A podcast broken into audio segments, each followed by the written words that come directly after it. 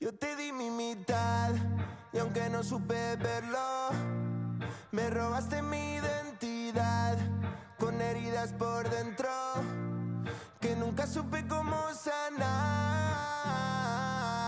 Me cuesta asimilar que es normal que me duela por dentro. Yeah. Si pudiese volver atrás, cambiaría al final. Nunca he sido de pelear, odio sentirme mal.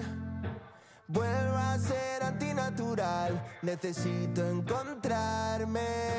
No consigo resucitar mis instintos vitales.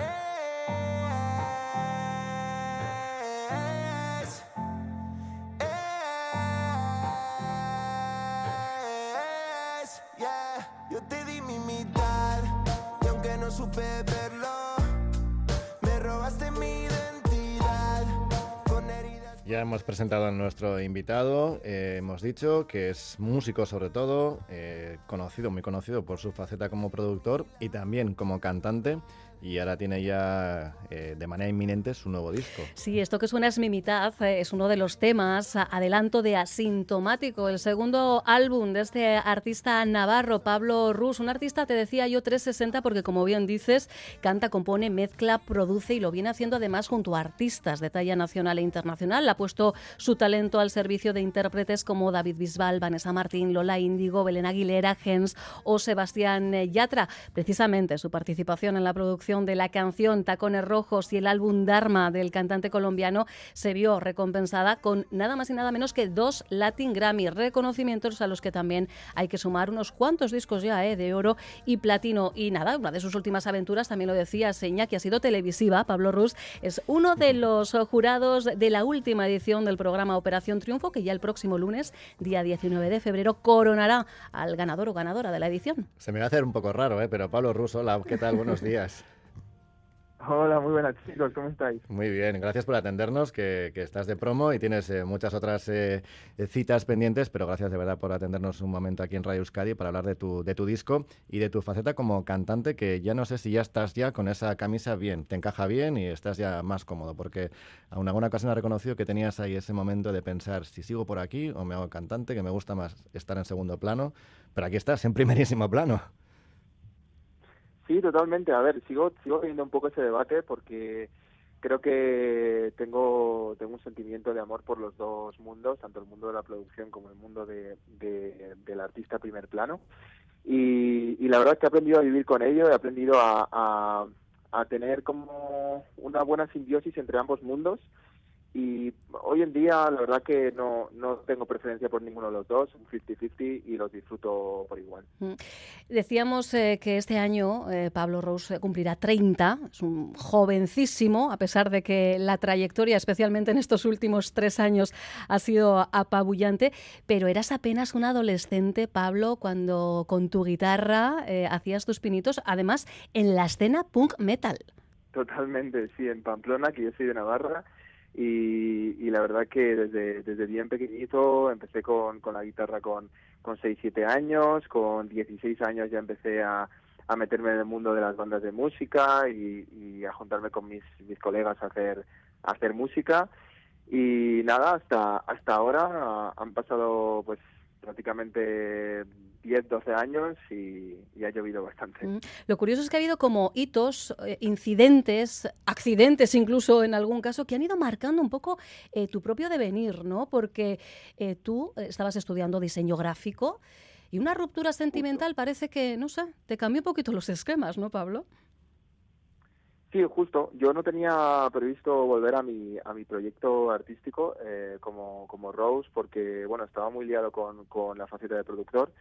Pero es verdad que pues una ruptura que viví hace, hace dos, dos añitos, dos añitos y medio, pues me hizo, me hizo trabajar en, en mi álbum anterior, que, que bueno, se convirtió en un álbum de 17 canciones, Mm. con, con 22 colaboraciones, artistas muy, muy dispares de la industria eh, amigos míos y, y hice hice un proyecto de, de amigos de gente de gente a la que le tengo mucho cariño mucho respeto y, y bueno todo desde la sinceridad y desde y desde el corazón. Mm, siempre, ¿eh? desde la sinceridad, desde el corazón y a veces escuchándole, Iñaki, yo creo que desde ese sentimiento más de como de tristeza, de pena, de pérdida. En una entrevista, perdón, a Ariel Roth le reconocías que, que, tú escribes desde la pena, que te viene bien desde ahí, desde ese punto. Sí, la verdad es que, eh, ¿sabes lo que pasa? Que, que yo soy una persona que, que rebusco mucho en mi interior y y todo el mundo vivimos con, con muchas frustraciones, con, con miedos, con bueno pérdidas. Eh, eh, creo que la vida la vida de una persona para nada es una vida eh, bonita únicamente. Hay una parte bonita, una parte más fea y yo es verdad que me me regocijo más en la parte fea, no porque no porque sienta sea una persona depresiva, una persona como, como triste, sino porque es mi manera de, de resolver mis inquietudes y, y mis problemas internos. Escuchábamos, de hecho, eh, Mi Mitad, eh, una canción que tú reconoces eh, que te ha servido para encontrar respuestas a, muchas de las preguntas que tenías aún sin resolver. Mencionabas Ciclos, el que fue tu primer álbum. Es verdad que muy arropado por amigos y compañeros de la profesión, pero lo que se viene asintomático ya es un lanzamiento total a la, a la piscina. Tú contigo mismo, desnudándote absolutamente y además eh, en mente, siempre en todas y cada una de tus canciones, alguien muy concreto, ¿verdad? Total, sí, es un álbum muy especial porque es un álbum que, le he escrito a mi madre, que, falleció de cáncer hace dos años, y, es un álbum que necesitaba hacer, lo he hecho por necesidad más que, que por industria, eh, es un álbum muy personal que, que para nada está, está como enfocado al mundo comercial, sino al mundo de, de, la máxima expresión. Creo que es un, un, disco que a la gente que, que lo escuche y haya vivido algo parecido, sea, sea dentro de una, una ruptura o, o una pérdida familiar o incluso una pérdida de alguien, de un ser querido, eh, creo que le va a llegar muchísimo y, y, nada, tengo muchísimas ganas de que la gente lo escuche porque está escrito de, desde el corazón abierto y, de verdad y, creo que a la gente le va, le va a llegar. Mm. Yo, ahora se entiende, ¿no? Que diga que es eh, el disco eh, quizá más personal que vayas a publicar en toda tu vida. Yo creo que probablemente va a ser el disco más especial que publique en mi vida, porque no hay nada más especial que una madre y, y no creo que vaya a escribir nada tan de corazón y tan de verdad eh, como, como este disco. Mm. Yo tengo curiosidad por saber cuándo se da el salto de ese Pablo Rose eh, metalero al Pablo Rose eh, relacionado con el pop urbano. ¿Qué, ¿Qué, qué, pasó en el camino? Pues mira, yo desde pequeñito siempre me ha gustado desde Metallica, Slipknot, Pantera hasta eh, bandas del pop eh, como los Backstreet Boys, Justin Bieber, Katy Perry. O sea, ha sido muy, muy contrario en cuanto a estilos musicales, con un abanico muy abierto. Y eso me ha ayudado mucho a entender la industria, a, a poder mimetizarme en ella también. Eh, también a quitarme de los prejuicios que, que tenemos quizá los que escuchamos música más nicho y, la verdad que, ha sido lo mejor que me ha pasado en la vida. Poder abrirme, poder empatizar con otros estilos de música, con otra gente que escucha otros estilos de música, sin, sin, sin presiones, sin como juzgar a los demás y, desde, desde el simple eh, el trato de persona a persona, vamos. Bueno, eh, tenemos que dejarlo ya casi aquí, Pablo, es una pena, ¿eh? ¿eh? pero te queremos preguntar por tu faceta en televisión, que esto sí que es, subirse ya a la cima, ¿no? No sé en qué momento te llaman y aceptas. Claro, además, eh, tú como productor entiendo que tienes ahí, estamos hablando, ya lo hemos comentado antes de que entras en directo, que eres uno de parte del jurado de Operación Triunfo, que ahora se emite a través de una plataforma de, de Prime. ¿Cómo te llega esa oportunidad y si estás ya mirando a esos artistas como posibles eh, colaboradores para tu trayectoria, ¿no? ¿Te gustaría producir quizá alguno de ellos? No lo sé, no sé cómo lo estás viendo tú. Sí, totalmente. De hecho, yo con, con todos los que han salido fuera, eh, ya los he visto a todos, me he juntado con ellos en el estudio para charlar, para que me enseñasen los singles que, que estaban trabajando. Eh, un poco tengo como esa, esa necesidad de arroparles en su carrera. Al final tengo 29 años, voy a cumplir 30 este año. Eh, a algunos les saco apenas tres años. Hmm.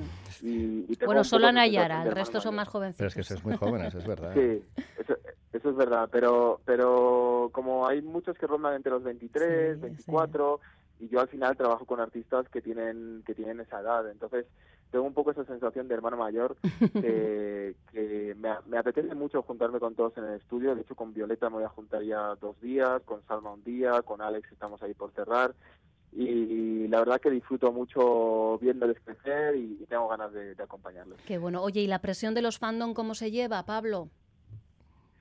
Bueno, se lleva relativizándola, la verdad. O sea, creo que el hate no es algo malo, sino, sino es una diferenciación de opiniones. No puedes gustarle a todo el mundo, no puedes pretender que, que todo el mundo opine como tú.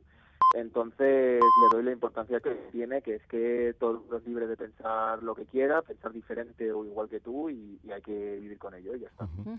Bueno, tienes callo, está claro, a los casi 30 años. Eh, yo eh, quería comentar tan solo sobre este formato de televisión, que puedes estar en contra o no, ser hater o no, pero que a mí particularmente me sigue flipando que gente tan joven sea capaz de, de subirse a un escenario y hacer las cosas que hacen. Y todavía me sigue sorprendiendo un formato como este que siga tan vivo y que yo creo que por eso, ¿no? Que ahí está la clave, un poco ese esfuerzo que, que se ve, que eso no se puede, no hay, habrá autotune, pero ahí no se puede engañar a nadie. Totalmente. Totalmente, o sea, a mí me, a mí me produce un, un- vamos, un orgullo y, y se lo he dicho muchas veces a los chicos que, que yo les tengo muchísimo respeto porque hacer lo que hacen, cómo lo hacen eh, en un escenario tan imponente, os, os lo aseguro, que, que yo estoy sentado ahí eh, como el de Operación Triunfo, es, es, de, de haber nacido para, para ser artista. Ujú. Bueno, que queremos que gane Martín, no por nada, ¿eh? pero porque nos ha caído bien, nada más y por cercanía. sí. Lo veremos. Me podía imaginar. Bueno, yo, en todo caso, gane quien gane, somos, de lo verdad. eh, hablamos, te hablamos dos fans declarados de, de Operación Triunfo, ¿eh? tanto Iñaki como servidora. además- somos seguidores de esta edición. Yo por eso me da un poco 2023. de estas cosas que también Y tienes tenemos que ya unos, casi, unos añicos. Eso, casi justificarte, pero me gusta la Yo música no, y es verdad es que te enganchas sin querer a uno y dices, joder, pero qué bien lo hacen. Y el siguiente dices, ostras, pues también esta. Y madre mía, te quedas Lo un poco peor es cuando te enganchas ya al Qué 24 bueno. Eso, el directo, que eso Bueno, ya. eso ya, en eso fin. ya te lo dejo para ti. Pues, Bueno, eh, Pablo, un placer, de Pablo, verdad, ¿eh? recordamos, Pablo Rose, eh, este viernes, lanzamiento de Asintomático, su nueva colección de canciones muy personales. El 21 de marzo tiene ya primer concierto presentación en la Sala Villanos de Madrid. Así que nada, pues encantados de, de ver como un joven talento navarro Oye, para más señas. Gracias por la invitación Jolín, y ¿no? os, os mando un abrazo enorme. Un abrazo para ti. ¿Te, te parece, Iñaki, que nos despidamos con uno de los temas de, de ciclos? Yo he elegido Laguna, mm, porque me gusta particularmente. Es una colaboración Ay, con Leo favor. Rizzi. ¿eh? No sé si te parece buena elección, Pablo. Es de mis temas favoritos. ¡Anda! Pues esto no lo sabía yo, ¿eh? ha sido casualidad. Pues en esa laguna nos sumergimos eh, en los próximos minutos. Un abrazo enorme, Pablo, por muchos más éxitos. Un abrazo grande. Gracias.